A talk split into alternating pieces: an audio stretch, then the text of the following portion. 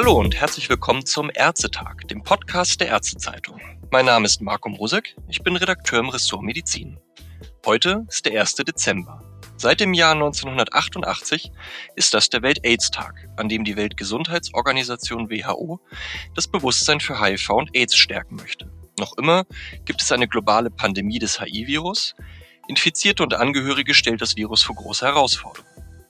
Wie es um die HIV-Situation in Deutschland steht, darüber möchte ich heute sprechen mit Dr. Daniel Schmidt. Er ist Epidemiologe in der Abteilung für Infektionsepidemiologie mit dem Fachgebiet HIV und weitere sexuell übertragbare Erkrankungen am Robert Koch Institut in Berlin. Außerdem hat er die PrEP-Evaluation des RKI geleitet, die die Einführung der HIV-Präexpositionsprophylaxe als Leistung der gesetzlichen Krankenkassen bewertet hat. Guten Tag, Herr Dr. Schmidt. Hallo, guten Tag.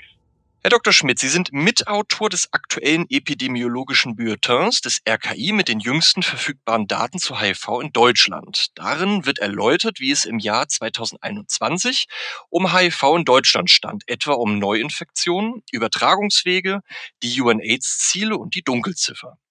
Lassen Sie uns diese neuen HIV-Zahlen aus dem Epibull doch mal entpacken. Fangen wir mal mit den Neuinfektionen an. Dem RKI-Bericht ist ja zu entnehmen, dass sich 2021 in Deutschland 1800 Menschen neu mit HIV infiziert haben. Das ist der gleiche Wert wie im Vorjahr 2020. In beiden Jahren hatten wir ja auch eine globale Pandemie von Covid-19. Welchen Einfluss hat das Ihrer Meinung nach auf die Entwicklung bei den HIV-Neuinfektionen und auf die HIV-Präventionsbemühungen gehabt? Der Einfluss ist natürlich schwer quantifizierbar, aber sowohl für das Jahr 2020 als auch 2021 haben zum Beispiel die Kontaktbeschränkungen, aber auch geringere Inanspruchnahme von HIV-Tests sicherlich einen Einfluss auf die Zahlen. Außerdem hat sich der Fokus in Bezug auf Präventionsbemühungen verschoben und das ist weltweit gesehen zu verzeichnen. Es gab also durchaus Rückschläge im Bereich HIV und Prävention weiterer Infektionserkrankungen durch die Covid-19-Pandemie. Die Auswirkungen werden wir wahrscheinlich noch die nächsten Jahre spüren und sehen. Das heißt, da hat sozusagen Covid ein bisschen HIV aus dem Bewusstsein der Menschen herausgedrängt. Kann man das so sagen? Ja, für eine gewisse Zeit hat sich alles auf Covid äh, fokussiert. Es wurden bestimmte Programme eingestellt, weltweit gesehen jetzt auch, nicht nur auf Deutschland bezogen, aber auch die Präventionsarbeit in Deutschland hat den Fokus beispielsweise weggelenkt davon, über die PrEP aufzuklären oder über andere Dinge, Präventionsmaßnahmen aufzuklären. Auch prekäre Verhältnisse haben sich deutlich verstärkt und die Menschen hatten andere Probleme zunächst zu meistern. Und sicherlich haben die Kontaktbeschränkungen auch dazu geführt, dass zunächst mal weniger Infektionen in einer gewissen Zeit stattgefunden haben, aber gleichzeitig eben wird dieser Effekt dann wieder auch vielleicht aufgehoben davon, dass dann auch, wenn Risiken bestanden, dennoch nicht äh, die Tests in Anspruch genommen wurden oder auch PrEP-Pausen eingelegt wurden, obwohl vielleicht dann doch mal ein Risiko da war. Das heißt also, wir werden diese, diese Einflüsse dann wahrscheinlich in den nächsten Jahren erst so richtig quantifizieren können und sehen und auch eben die Programme oder die, die Community Einrichtungen, Checkpoints und so weiter haben deutliche Probleme gehabt, ihre Angebote aufrechtzuerhalten. Sie haben gerade gesagt, die Tests wurden weniger in Anspruch genommen. Ist das einfach, weil die Möglichkeiten zum Weggehen im Lockdown eingeschränkter waren, dass die Menschen dann gedacht haben, dann brauche ich auch nicht direkt einen Test? Oder hat sich der Lockdown auch auf diese Teststellen erstreckt? Oder wie ist da genau der Einfluss? Warum wurden da weniger Tests in Anspruch genommen? In einer gewissen Phase der Pandemie war es, glaube ich, durchaus so, dass medizinische Leistungen sowie Testangebote und niedrigschwellige Angebote weniger in Anspruch genommen werden konnten. Zum einen, weil wirklich die Testzentren eingeschränkte Öffnungszeiten hatten oder die Checkpoints beispielsweise niedrigschwellige Angebote eingeschränkte Öffnungszeiten hatten, aber auch die Menschen nicht ihren Fokus darauf hatten, jetzt sich testen zu lassen und mhm. vielleicht auch eine gewisse, also es gibt ja Auswertungen zum Beispiel auch darüber, dass in Anspruchnahme von gewissen medizinischen Leistungen einfach viel, viel seltener wirklich stattfand, dass Operationen verschoben wurden, mhm.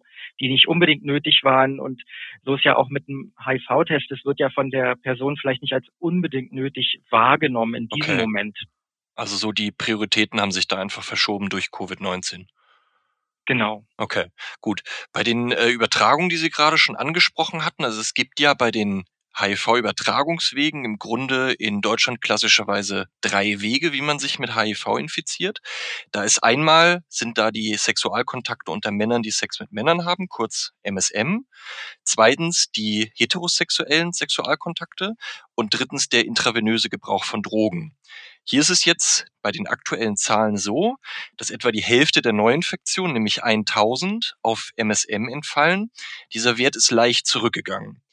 Und jeweils etwa ein Viertel entfallen auf heterosexuelle Übertragung, da sind es 440 Neuinfektionen, und intravenösen Drogengebrauch, das sind 320 Neuinfektionen. Während also die Neuinfektionen unter MSM seit Jahren leicht zurückgehen, stagnieren die Neuinfektionszahlen bei den Heterosexuellen und den Drogenkonsumenten. Ist das ein Zeichen dafür, dass das Bewusstsein für HIV in der MSM-Community besser ist? Und muss hier vielleicht die Präventionsarbeit angepasst werden, dass HIV eben nicht ausschließlich ein Problem von MSM ist?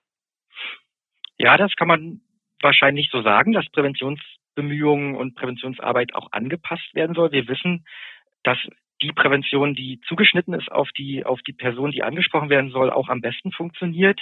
Es ist natürlich weiterhin so, dass zahlenmäßig gesehen die Gruppe der MSM eben die Gruppe ist, die hauptsächlich von HIV betroffen ist. Ja. Aber, wie Sie sagen, die stagnierenden oder sogar teils in den manchen Jahren steigenden Zahlen in den anderen Gruppen deuten schon darauf hin, dass es eben nicht nur ein Problem der MSM ist und dass wir hier durchaus andere Wege finden müssen, HIV ins Bewusstsein zu bringen. Und es muss eben eine gewisse Awareness geschaffen werden bei den Personen, denn nur wer für sich HIV als Problem oder als in Betracht zieht, als, als Möglichkeit in Betracht zieht, der lässt sich dann auch ansprechen. Das heißt, also mhm. wir brauchen wirklich eine zielgruppenspezifische Ansprache.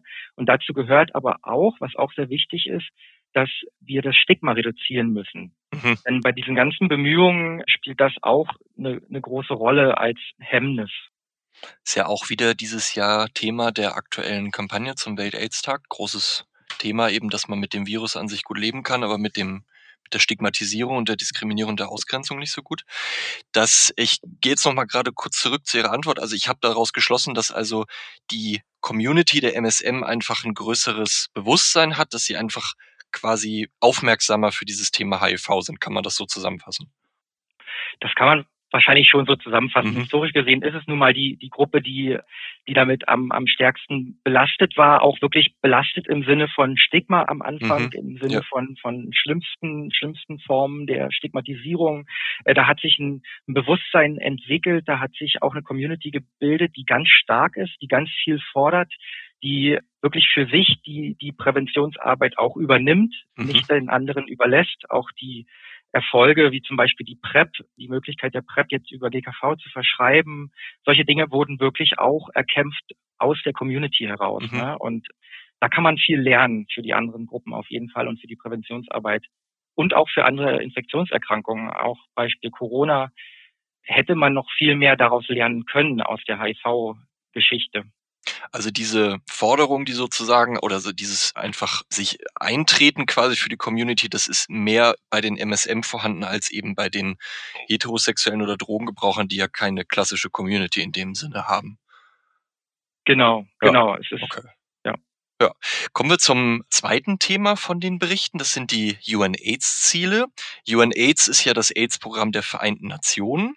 Und die hatten für das Jahr 2020 das Ziel 90-90-90 ausgerufen. 90-90-90 bedeutet, dass von allen Personen, die in einem gegebenen Land mit HIV infiziert sind, 90 Prozent ihre Diagnose kennen sollen, also ihnen bewusst ist, dass sie HIV-positiv sind. Von diesen sollen wiederum 90 Prozent eine HIV-Therapie erhalten, die bei wiederum 90 Prozent erfolgreich verlaufen soll, sodass ihre Viruslast unter die Nachweisgrenze sinkt. Dieses Ziel hatte Deutschland im Jahr 2020 kurz vor knapp erreicht.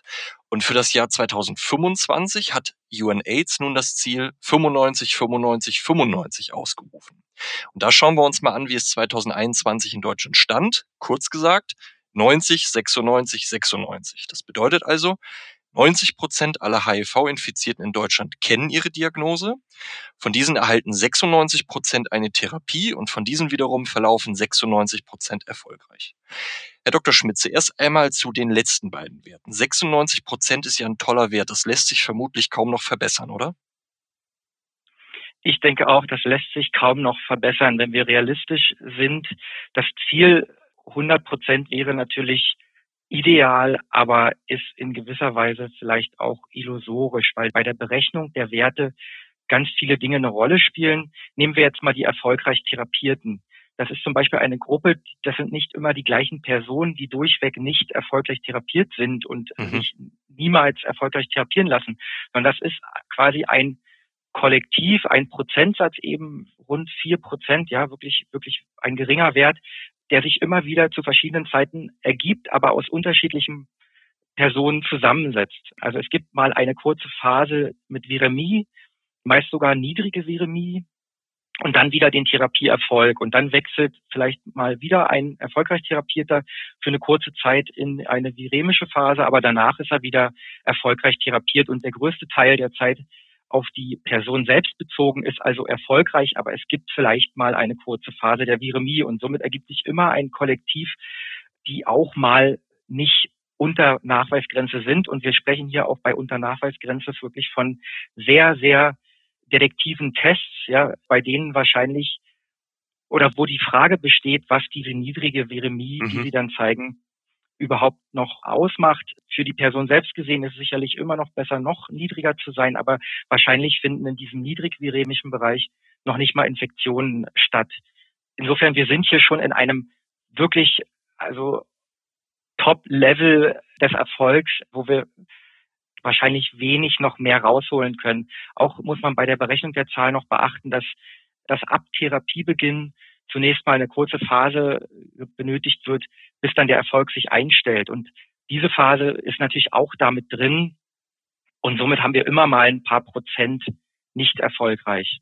Das heißt, man kann jetzt nicht sagen, es gibt vier Prozent von Menschen, die also so und so viele Leute ausmachen und die erhalten entweder keine Therapie oder bei denen schlägt es nicht an, sondern diese vier Prozent fluktuieren immer so ein bisschen und wechseln zu den anderen Gruppen rüber aus verschiedenen Gründen. Genau, genau so. Okay. Mhm. Gut, das wäre jetzt auch dann meine Frage gewesen, weil so wie es man das so liest, denkt man ja, da wäre dann eine Gruppe von Menschen, die wissen, dass sie HIV positiv sind, aber aus welchen Gründen auch immer sagen, ich möchte aber keine Therapie haben. Die gibt es wahrscheinlich ganz selten auch, aber nicht so, dass man sagen könnte, das sind vier Prozent von diesen Leuten.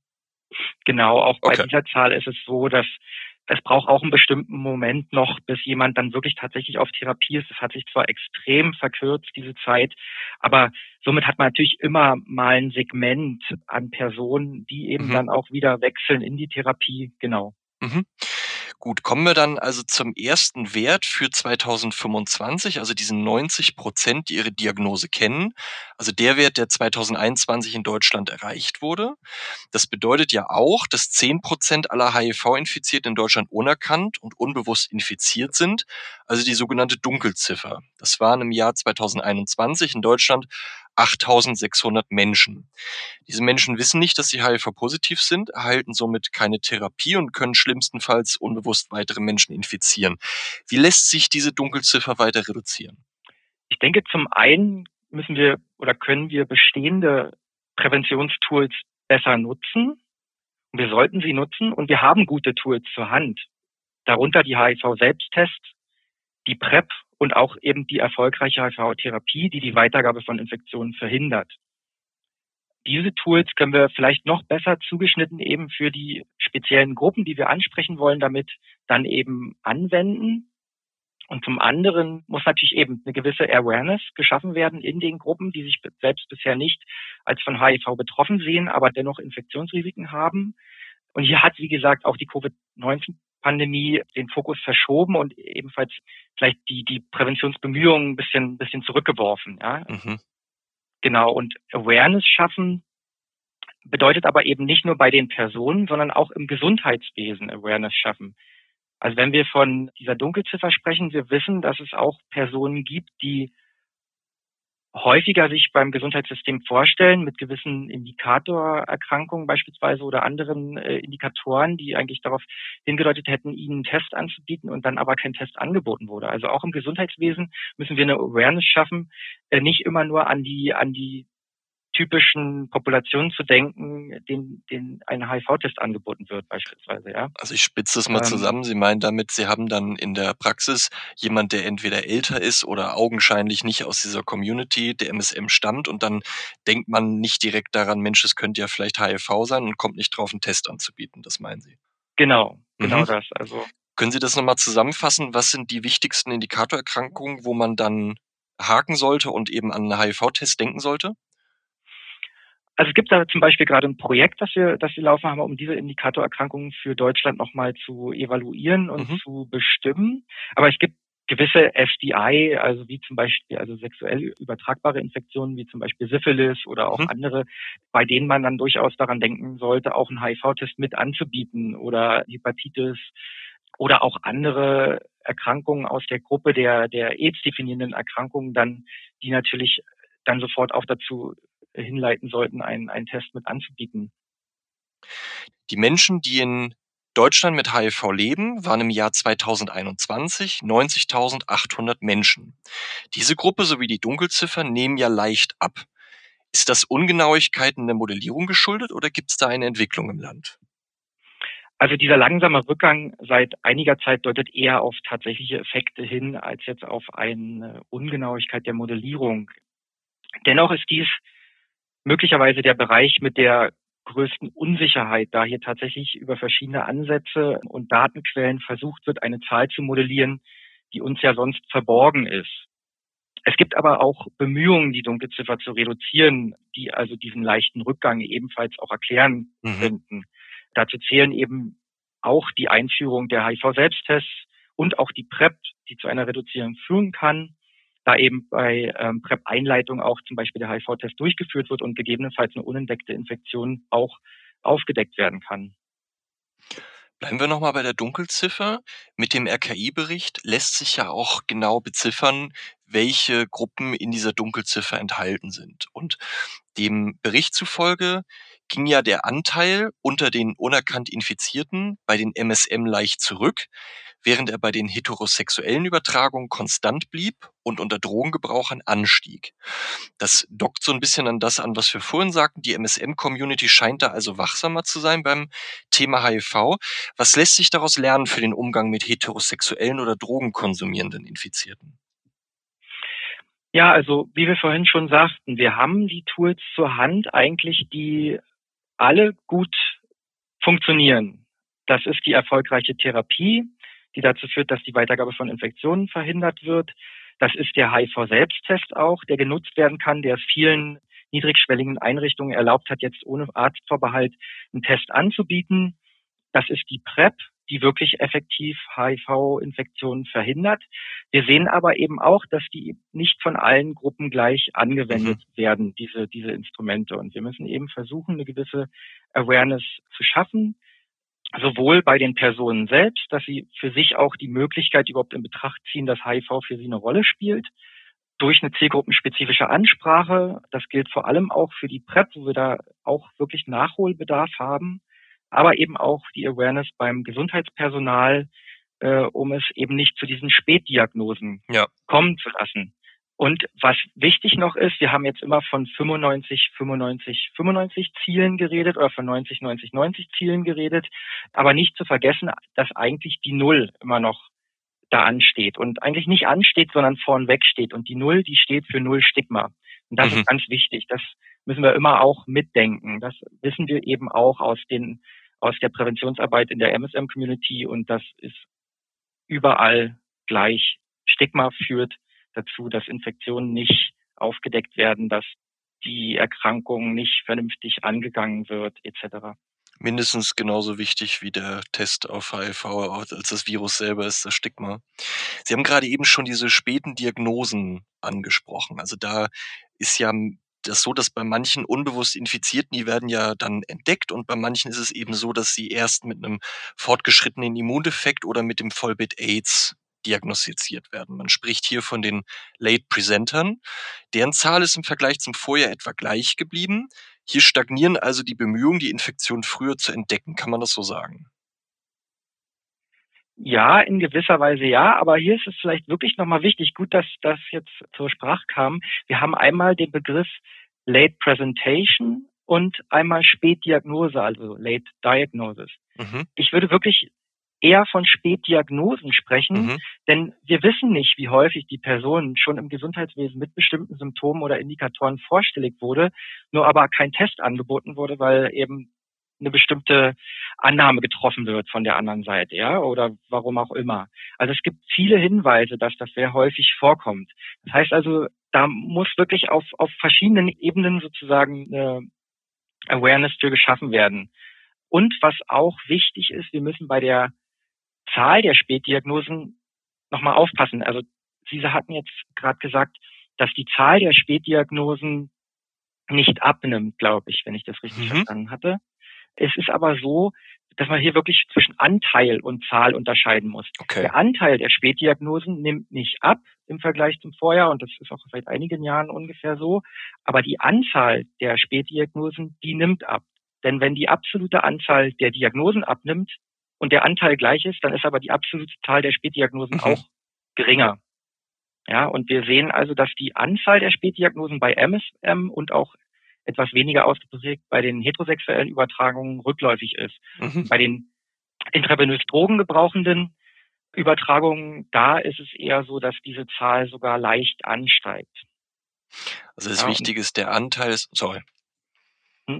Nee, sagen, also nee, sagen Sie mal. Ja, also das Wichtige ist daraus der Anteil der Late Diagnosis statt Late Presentern ist etwa gleich geblieben, aber absolut leicht gesunken. Genau, Genau, okay. Das ist ja auch ein Faktor daran, ist ja auch, das kann man auch dem Bericht entnehmen, dass Menschen mit HIV immer älter werden. Also so zum Vergleich, nur vor 20 Jahren gab es ja praktisch kaum Infizierte, die älter als Mitte 40 waren. Und der Bereich der Menschen, die älter als Mitte 40 sind mit HIV, der wächst ja kontinuierlich seit Jahren. Das kann man zum einen darauf zurückführen, dass HIV-Infizierte heutzutage eine fast normale Lebenserwartung haben. Ist es auch ein Grund, dass Infektionen in höheren Altersgruppen einfach zunehmen?